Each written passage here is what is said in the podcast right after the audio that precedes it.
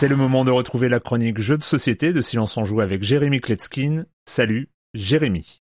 Salut Erwan, on commence avec un petit peu d'actualité. Il y a quelques jours s'est déroulé dans le Palais des Festivals de Cannes le rendez-vous annuel de la remise de l'As d'Or. Le grand gagnant du prix c'est Oriflamme des auteurs Adrien et Axel Essling. C'est assez impressionnant puisqu'il s'agit du tout premier jeu de Studio H. Enfin, il y a de l'expérience derrière puisque H c'est Hachette, qui se sont entre parenthèses enfin mis au jeu de plateau, ou Isham, son fondateur, que je connais d'ailleurs très bien puisqu'on a travaillé ensemble sur un de mes jeux Millions of Dollars. Je le salue et je le félicite, ça me fait vraiment super plaisir, bravo. Je vous chroniquerai Oriflamme quand j'aurai mis la main dessus là j'ai pas encore joué. Notons aussi la qualité des nominés. Il y avait par exemple Draftosaurus qu'on avait chroniqué ici. L'éditeur Ankama est lui aussi en pleine bourre en ce moment puisque je vais vous parler d'un autre de ces jeux aujourd'hui, Les Ombres de Macao. Et là, on est en présence d'un petit jeu de mafia découpé au laser. On y trouve euh, des cartes de 9 personnages différents qui seront déclinés d'ailleurs chacun en plusieurs versions, ainsi qu'une dizaine de tuiles lieux qui représentent un casino, une galerie d'art, une distillerie, un restaurant, un marché noir, euh, etc. Chaque carte personnage a une face bleue ainsi qu'une face rouge. On pourra les contacter en tant qu'informateur en les posant face bleue devant soi, puis plus tard les recruter en les retournant face rouge. Ces personnages vous fournissent une ressource qui n'est utilisable qu'une fois dès qu'ils sont du côté bleu, mais qui devient permanente dès qu'ils sont du côté rouge. Et puis quand vous les recrutez, elle vous donne des pouvoirs spéciaux. La tueuse par exemple vous permettra de forcer un adversaire à défausser une carte bleue. Le tenancier quant à lui vous permettra de conserver une carte supplémentaire devant vous,